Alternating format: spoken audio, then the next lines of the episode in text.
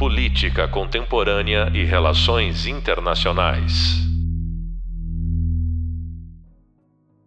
Olá, pessoal. Eu sou Vitor Greenberg, coordenador do curso e professor da nossa disciplina de Globalização e Sociedade Moderna.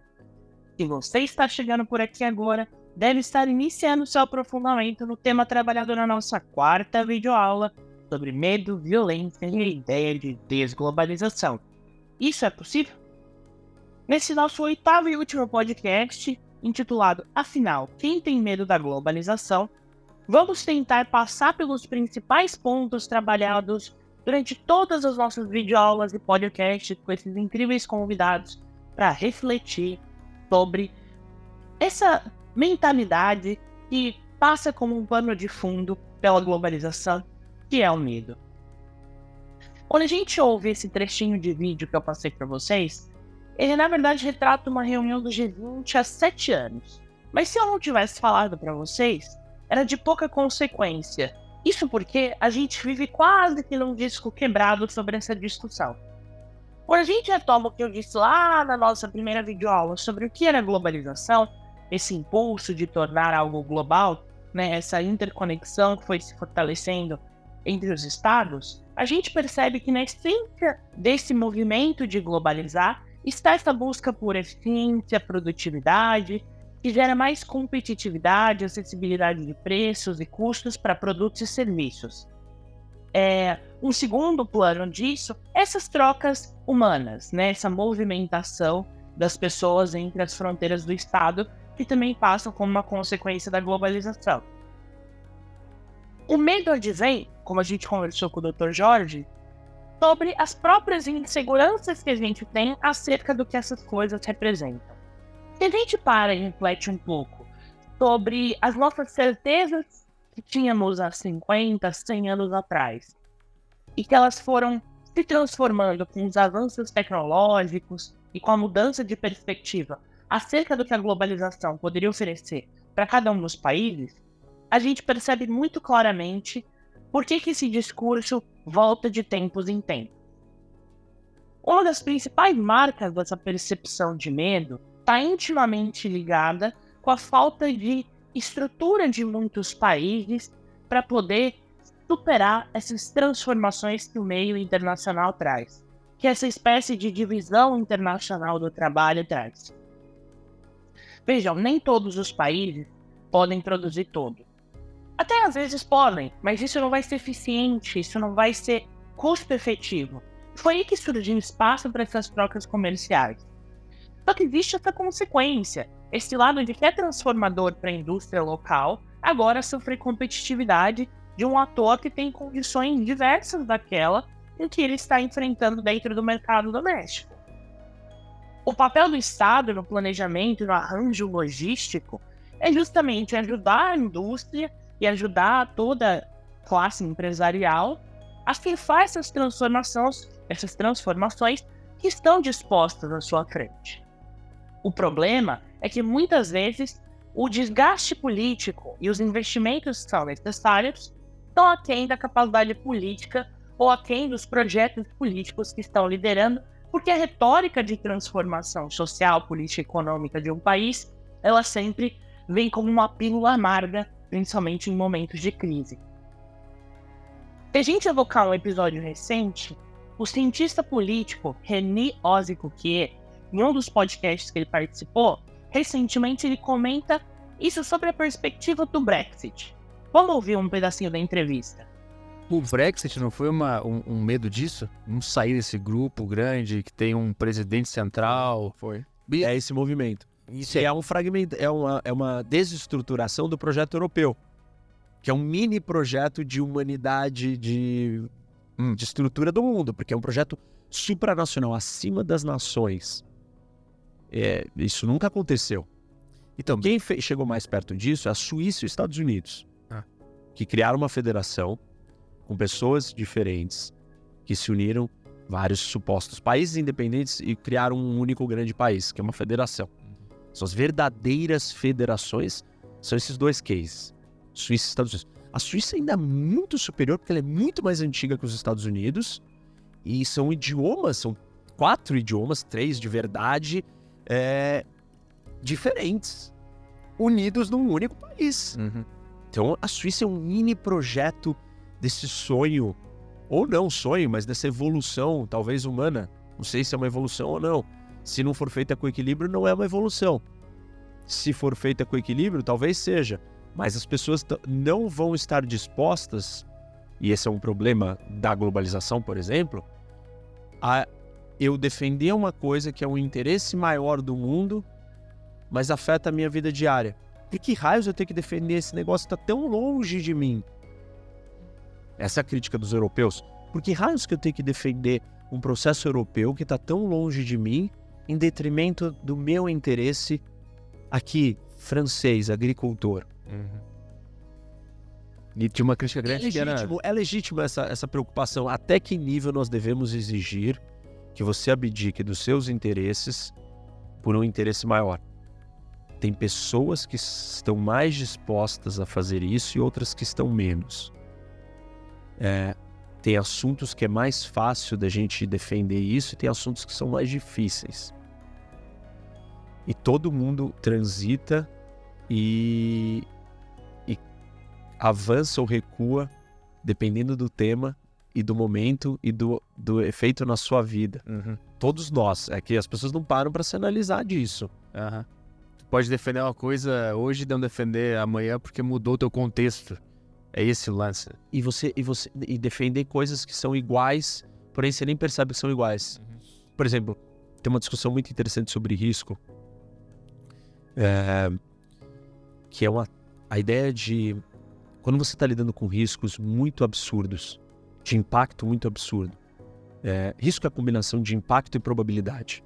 Então você tem o impacto, qual é o tamanho da, do efeito da, daquela, daquele episódio, daquele evento, e qual a probabilidade dele acontecer. Situações de risco onde o impacto é muito alto, mesmo que a probabilidade seja baixa, suscitam respostas da sociedade é, preventivas. Então, por exemplo, o Bush entrou no Iraque com o argumento de que era uma guerra preventiva, porque existia supostamente a possibilidade de um ataque de uma arma com uma arma de destruição em massa que causaria um impacto, uma destruição absurda. Então, é, mesmo que a probabilidade daquilo fosse baixo, estava se justificaria agir daquela forma preventivamente para lidar com um problema muito grande. A maioria das pessoas ou muitas pessoas de um certo espectro ideológico político acham absurdo essa ideia.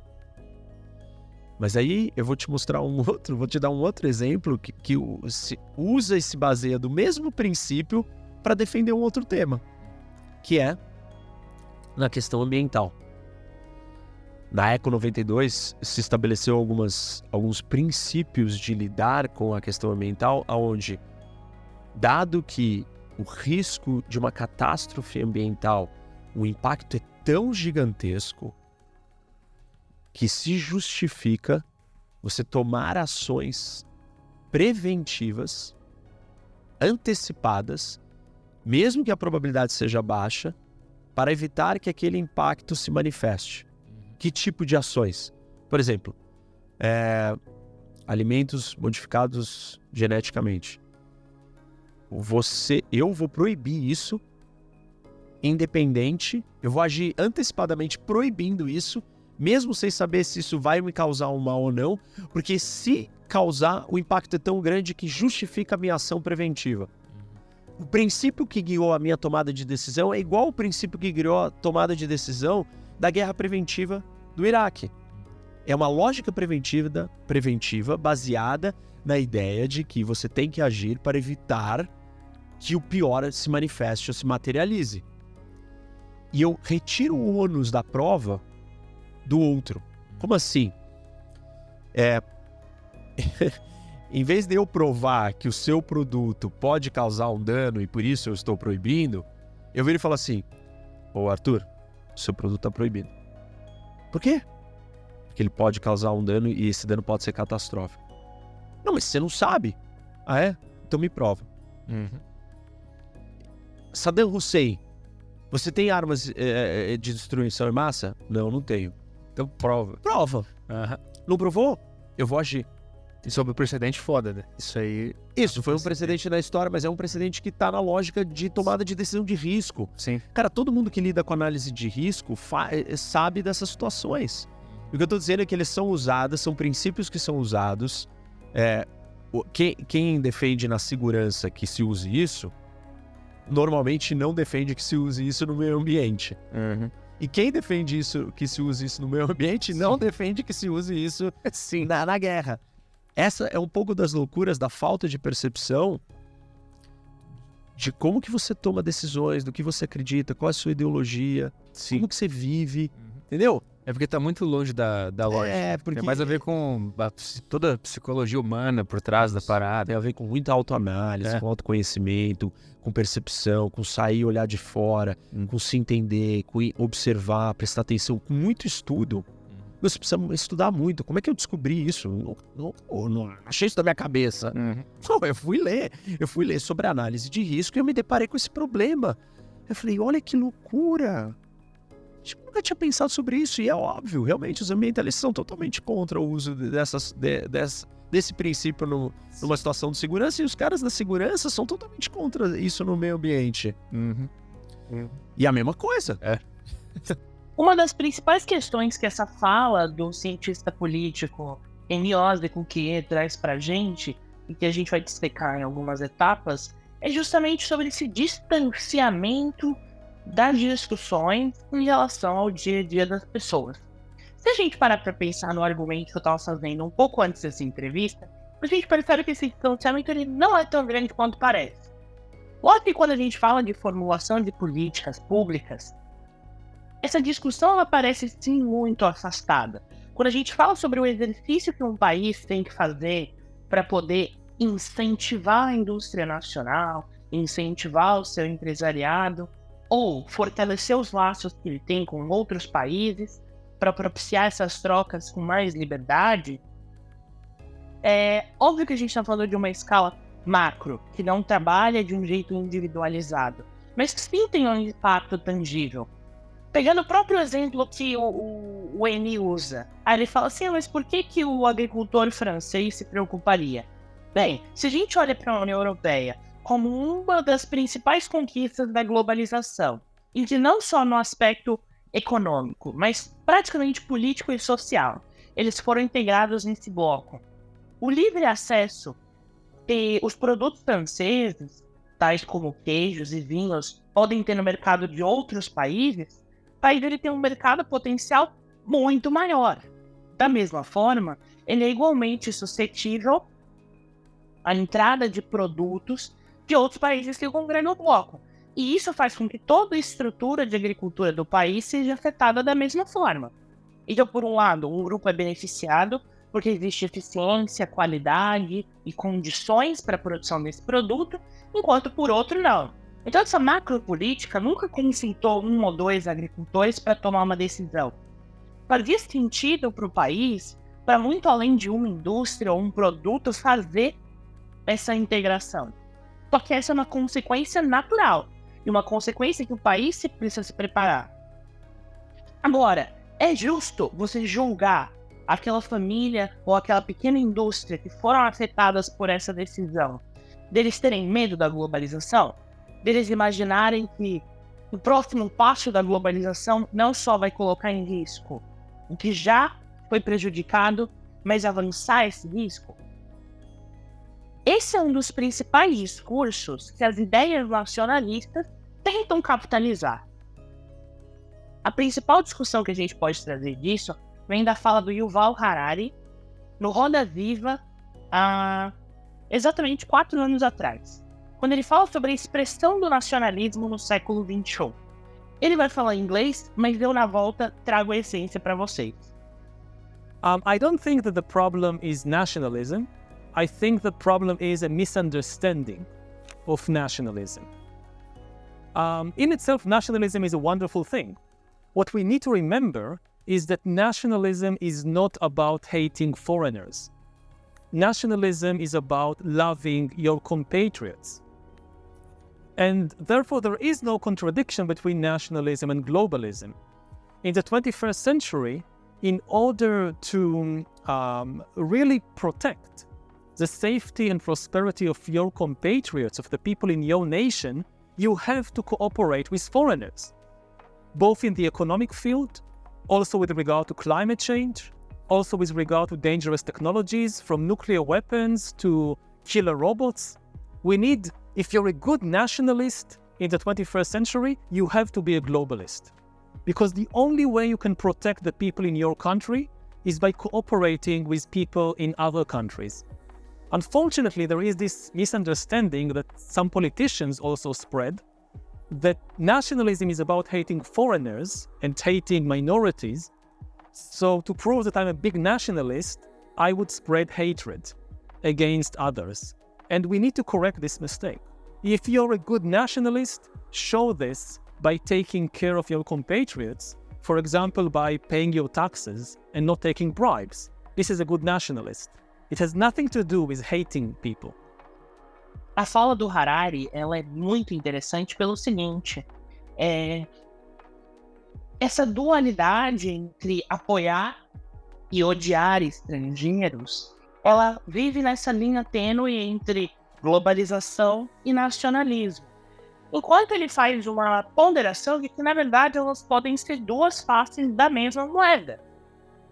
Uma das principais coisas que ele traz dentro dessa reflexão não é sobre como as influências externas podem ser positivas para o país. Eu acho que isso seria controverso por si só. Mas o que ele pondera é o seguinte: é, cada vez mais o mundo globalizado ele não tem fronteiras rígidas de forma a amarrar a essência dos problemas que são problemas globais. Quando a gente fala de crises econômicas, crises sociais, políticas, de segurança, ambientais, a gente não tem como falar, bom, esse é um problema do nosso vizinho, eu não vou me meter muito nisso. Os conflitos eles ganham dimensões, as crises ganham contorno justamente pelas interconexões que já estão estabelecidas. Se a gente quer fazer um esforço para preservar as características nacionalistas do país, como ele mesmo fala, ser um bom compatriota com as pessoas que estão no mesmo país que você, o melhor que você pode fazer é ajudar elas a navegar por esses desafios. É criar condições para que o seu compatriota tenha uma vida decente e adequada dentro das características do próprio país e não disseminar ódio aos estrangeiros. Porque certas situações elas já estão postas pela macroestrutura do capitalismo. São poucas as condições em que você vai querer pagar mais por um produto e por um serviço para fazer deferência a esse nacionalismo. Não vai gerar um real impacto na economia, não vai gerar um real impacto na política, na sociedade, porque simplesmente gestão de recursos é um dos principais desafios, tanto no nível de governo quanto no nível individual. Não existem famílias que deliberadamente vão alocar mais recursos para fazer deferência dessa natureza. Então, quando você entende e trabalha com os estrangeiros para criar um cenário favorável e para criar um cenário coeso, você consegue navegar com mais clareza e facilidade. O Pondé, no rescaldo da ascensão do Trump, há seis anos atrás, traz uma reflexão sobre a outra face dessa discussão, que é como que o nacionalismo reflete como uma maneira de ressentimento. Então, é, para então, para fazer uma oposição ao que o Harari fala sobre a necessidade de você trabalhar junto, ele tenta refletir sobre como, na prática, alguns dos discursos nacionalistas se substanciam no oposto disso. O Trump é um cara que foi eleito pelo ressentimento, né? a, a saída da Inglaterra, do Reino Unido, da Comunidade Europeia também é muito de ressentimento. Por que ressentimento?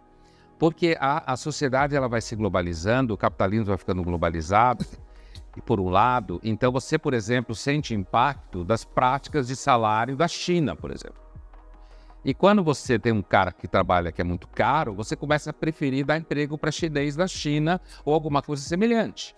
Então a globalização ela cria um sentimento de instabilidade. Já nos anos 90, o Manuel Castells, um grande sociólogo espanhol, já apontava o surgimento de certos grupos nacionalistas como reação ao sentimento de que a globalização capitalista põe em risco pequenos grupos de interesse ou nações. Só que eu acho que uma outra coisa que o ressentimento opera. Por exemplo, na Europa, hoje, quando você tem um grande montante de imigrantes e você tem lá grupos com dificuldade de integração dentro da sociedade europeia, ninguém sabe o que fazer. Eu acho que se alguém disser que sabe o que fazer com o fluxo migratório recente para a Europa, ou leu pouco ou é mentiroso. Ou então é alguém que está sonhando com um mundo que não existe. Os europeus não têm a mínima ideia do que fazer. E esse cenário que o Pondé descreve, ele só se agravou nos últimos anos. Justamente pelo que eu estava falando. Problemas globais se tornaram problemas para todos. Conflitos que eclodiram no Oriente Médio ou no leste europeu, eles acabam influenciando diretamente, por exemplo, essas políticas migratórias que por si só afetam a movimentação humana, que afetam a economia, que afetam a sociedade. Então, as, entre aspas, ameaças do capitalismo, ela vem de todos os lados quando a gente observa de uma maneira fechada essa fenomenologia. Eu sei que parece redundante um pouco dessa discussão que a gente está tendo, e às vezes até um pouco prolixo da minha parte em bater nessas teclas. Mas o que a gente tem que tirar de muito claro dessa discussão é justamente o fato de que o medo ele não é infundado na sua essência, mas ele é potencializado pelo simples fato de que politicamente a gente não tem respostas claras. Esse é um dos principais pontos que foi uma das falas do Dr. George Ford nos nossos podcasts anteriores. As incertezas, elas são cada vez mais inerentes à forma com que a gente opera. A resposta, ela não vai vir de uma forma estruturada, e estruturante. Porém, os problemas estão postos de uma forma estruturante. Eles estão transbordando e as respostas nacionalistas de se fechar, elas não estão dando conta de eximir o país das responsabilidades que advêm dessas circunstâncias. Os Estados Unidos, por exemplo, é um país que tenta lutar contra as correntes migratórias há muitas décadas. Porém, ele ainda não conseguiu resolver internamente tanto a capacidade de empregabilidade de diversos cidadãos americanos, quanto diminuir a sua dependência dos imigrantes para diversos serviços que os americanos não querem fazer. Quando a gente olha para a discussão que a gente fez com a Raquel sobre a questão do quiet quitting e o comportamento de certas gerações de trabalhadores, a gente percebe que outra nuance disso é que ah, os imigrantes vão roubar os nossos empregos. A gente está tendo uma dificuldade de suprir os empregos tal como está posto. E ainda assim, existe resistência de você abordar essa parcela da população que poderia estar auxiliando dentro do mercado de trabalho, porque isso seria quebrar um tabu da discussão de políticas públicas que envolvem a compreensão, a aceitação e o enfrentamento de uma questão que é inerente a qualquer uma das ações, que é essa questão migratória. A Europa, de uma maneira diferente, vive o seu próprio drama nesse sentido quando fala sobre refúgio. Dada sua proximidade geográfica com diversos conflitos, cada vez mais a Europa se vê como um porto seguro para esses refugiados, mas que não consegue absorver de uma forma estruturada. E isso aumenta a insegurança. Porque vem com o discurso de que os problemas de segurança vão se alastrar, o problema financeiro, político, econômico do país vai se alastrar, que não tem condições de atender esse novo fluxo, problemas de ordenamento político. E isso trabalha e retrabalha essas inseguranças que os países já viveram em outros momentos para tentar se esquivar da responsabilidade global que cada vez é mais convinca. Quando a gente olha para essa questão do clima, por exemplo, ela é o suprassumo da globalização porque esse é um problema que tem escala global e tem impacto global. E óbvio que existem países que estão sendo mais castigados do que outros, mas todos estão sendo castigados e vão ser cada vez mais conforme o adensamento da crise climática. E ainda assim, justamente porque os pesos não são iguais, as capacidades não são iguais, as responsabilidades não são iguais, a gente não consegue progredir positivamente com essa discussão. Então, se a minha pergunta da aula de hoje é, afinal, quem tem medo da globalização? A resposta eu acho que não poderia ser outra. Todos. Quem apoia a globalização tem medo daqueles que não apoiam. Tem medo do que significa a existência da globalização. Aqueles que querem se encartelar e se fechar na mesmice de outros tempos que refutam as características estruturantes da sociedade, têm medo porque não sabem o que fazer caso passem a aceitar essa característica. Não sabem como superar as próprias crenças, justamente pelo fato de que essa negação delas é o que manteve a sua coesão política por tanto tempo.